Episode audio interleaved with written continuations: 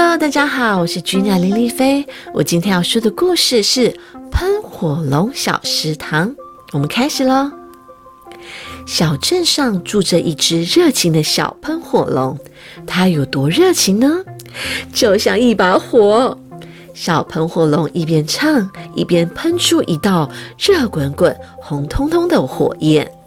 小喷火龙在镇上开了一间火冒三丈小食堂。这家小食堂很特别哦，不卖饭，不卖面，只卖热腾腾的火焰。只要食材找得到，热炒清蒸难不倒，这倒是新鲜。动物们听得眼睛发亮，大家都想尝一尝。小马想烤玉米，小喷火龙张开嘴，轰轰轰！糟糕，玉米变成爆米花，白马变斑马。小猴子想煮拉面，小喷火龙张开嘴，轰轰轰！糟糕，拉面变成干面。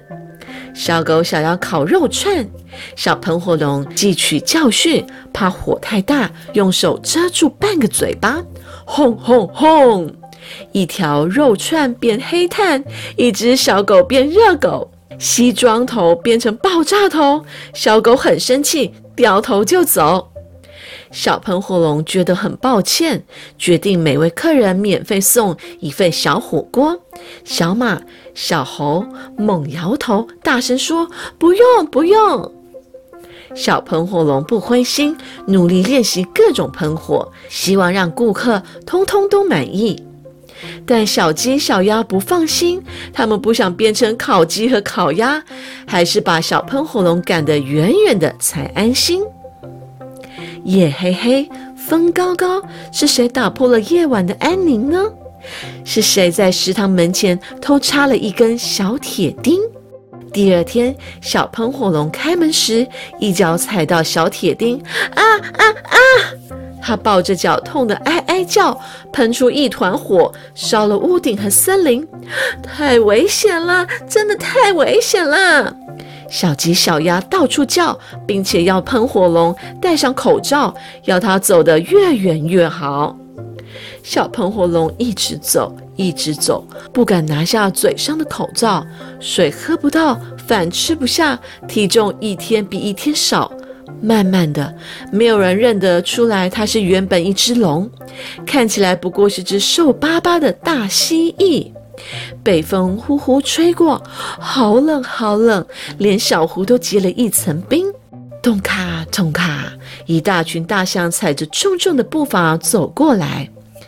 咔啦咔啦咔啦，湖面的冰层承受不了象群的重量，几只小象来不及跑。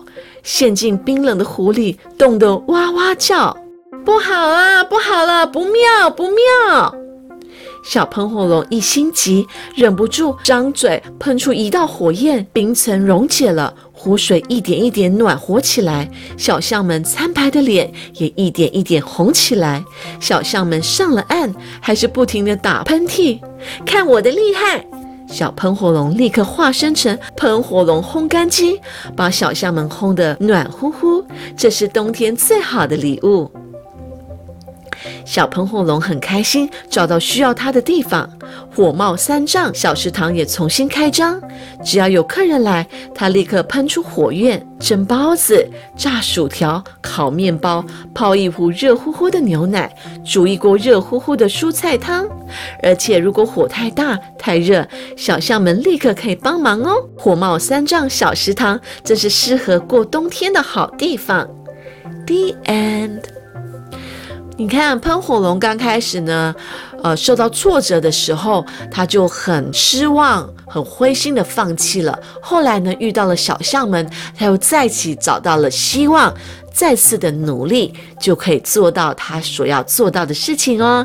小朋友所以遇到挫折的时候不要放弃要不断的练习哦